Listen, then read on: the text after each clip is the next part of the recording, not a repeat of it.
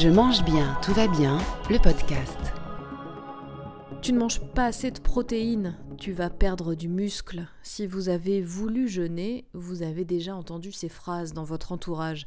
La perte de masse musculaire est une crainte commune dans le corps médical, une crainte partagée et relayée, une crainte qu'explique Yvon Lemao, spécialiste du jeûne chez l'animal. Ce qui a amené, je pense, à, cette inquiétude, c'est le fait que lors de certaines pathologies, avant qu'on ne trouve le moyen de traiter le sida, par exemple, la mort survenait avec la perte de la moitié de, la masse musculaire. Euh, chez les enfants malnutris du tiers-monde, c'est également la disparition de la moitié de la masse musculaire qui entraîne euh, la mort chez les enfants mal nourris.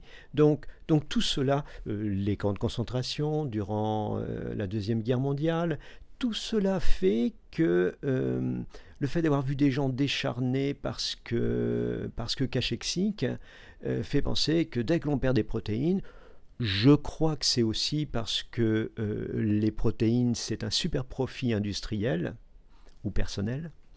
Et que euh, si on ne dit pas que les protéines sont importantes, on ne donne pas euh, la motivation pour les acheter. D'après vous, il y, a plus que la perte de protéines, c'est dangereux?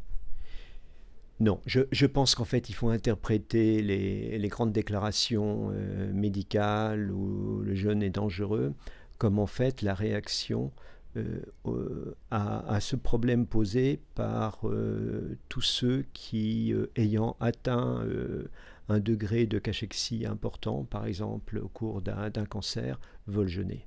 Et, je crois que les médecins, ils ont peur de ça. Et du coup, ils disent que c'est dangereux de perdre des protéines. ce qui est démontré par la réalité de l'observation des animaux et de l'homme non malade. Euh, justement, euh, une des très récentes recherches euh, de l'INRA remet en cause le jeûne associé quand on a un cancer. vous avez une opinion sur cette dernière recherche? Alors, c'est justifié dans la mesure où chez l'homme, on n'a pas encore la même démonstration que celle qui a été faite toute évidence et dans les meilleures revues par Walter Longo sur la souris de laboratoire. Donc je comprends la prudence de ce groupe euh, de médecins, mais encore une fois, je crois que c'est aussi motivé par la peur de tous ceux qui se lancent euh, aveuglément dans un jeûne, même lorsqu'ils sont euh, dans un état de cachexie grave. pour résumer, qu'est-ce que on, peut apprendre et qu'est-ce qu'on peut imiter de l'animal en tant qu'homme? Bon, déjà, les animaux euh, jeûnent lorsqu'ils ont accumulé des réserves suffisantes. Donc, euh, ce que je dis là est parfaitement logique. Il faut avoir des réserves euh, avant de jeûner. les animaux le font sans danger. Je ne suis pas médecin, donc en tout cas, le conseil que je donne pour ceux qui ont envie de jeûner, et moi je me trouve très bien si je jeûne, c'est de le faire sous contrôle médical. Oui, parce que c'est ce que vous avez dit également, euh, je rebondis sur le fait de... Ils le font de manière spontanée, les animaux. C'est ça aussi qui change par rapport à nous, peut-être. Oui, et, c'est-à-dire que les, les, animaux le font dans le cadre d'un cycle de vie naturel, pour se reproduire, pour migrer, pour muer. L'homme a pris l'habitude de manger lorsqu'il est l'heure d'avoir faim. Et évidemment, euh, passer de là à un cycle naturel euh, d'alternance entre l'alimentation et le jeûne peut poser problème. Alors le consensus est clair, jeûner n'est pas contre-indiqué quand on est en pleine forme. On sait qu'un jeûne fait dans des bonnes conditions pour quelqu'un qui est en bonne santé n'est pas dangereux. Thierry de l'Estrade, co-auteur du documentaire diffusé sur Arte, Le jeûne, une nouvelle thérapie. Ce qu'on sait aussi, c'est que le jeûne a des effets bénéfiques sur le foie, ça fait baisser le taux d'insuline, la glycémie, l'insulinorésistance, donc c'est très très bon pour les diabétiques. Ensuite, sur le système immunitaire, 5 euh, jours de jeûne, il a été montré avec un groupe de volontaires de 19 personnes, et là c'est pas des souris, que 5 jours de jeûne en 6 mois, euh, tous les 6 mois, régénérait le système immunitaire en relançant la création de cellules de souche sanguines, des globules blancs ou rouges.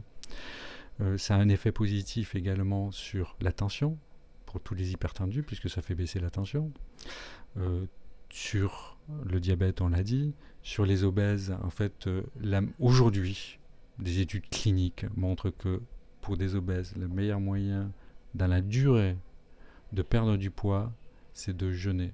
Jeûner, faire des jeûnes alternés.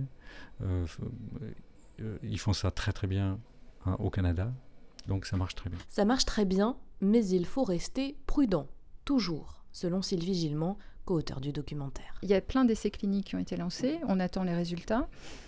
Donc euh, oui, pour l'instant, euh, pour le cancer, c'est pas, moi je dirais pas que c'est la première, euh, c'est la première pathologie pour laquelle il faut jeûner quoi. Quand on a fait le film, on a, on a passé beaucoup de temps en Russie avec des médecins russes qui ont fait des études multiples sur des milliers de malades et le cancer c'était une contre-indication pour eux. Donc ils ont étudié pas parce que c'était, enfin en tout cas ils nous ont expliqué qu'il n'y a pas les outils techniques pour pour mesurer les effets sur le cancer. Donc ils ont exclu les patients cancéreux de toutes leurs études, mais ils ont fait des études sur plein de pathologies et avec des résultats incroyables. Le problème, c'est que toutes ces études sont en russe, elles ne sont pas publiées.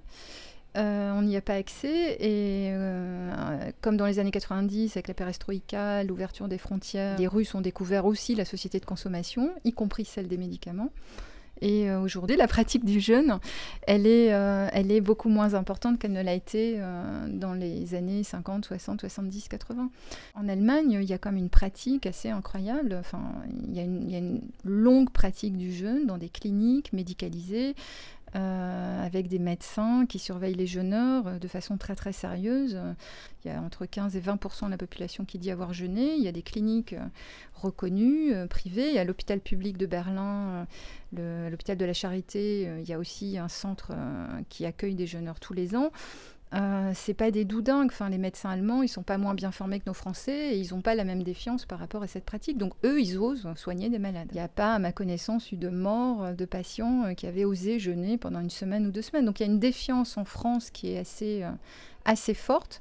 Euh, dans le corps médical français, mais même si quand même ça change, parce que oui, il y, a ce rapport qui vient de sortir, mais c'est cancer et jeûne, donc ça, pourquoi pas ils ont, Je pense qu'il il est né aussi d'une inquiétude, ce rapport, c'est-à-dire qu'aujourd'hui, euh, et d'ailleurs il explique que le jeûne est devenu un phénomène sociologique en France, qu'il y a de plus en plus de personnes qui veulent jeûner, et que euh, certains, comme il n'y a pas de, lieu où on peut jeûner sous euh, contrôle médical en France, certains euh, peut-être pourraient être tentés par, des, le fait de le faire tout seul. Et c'est vrai que si on a un cancer et qu'on se met à jeûner tout seul dans son coin, ça peut avoir des conséquences dramatiques. Si on est très dénutri, si, donc personne, aucun médecin au monde va recommander à un patient atteint de cancer de jeûner. Et d'ailleurs, Walter Longo insiste beaucoup, il dit il faut que ça soit fait avec l'accord du médecin. Walter Longo qui insiste dans ses études, le jeûne peut accompagner un traitement de chimiothérapie, mais en aucun cas le remplacer.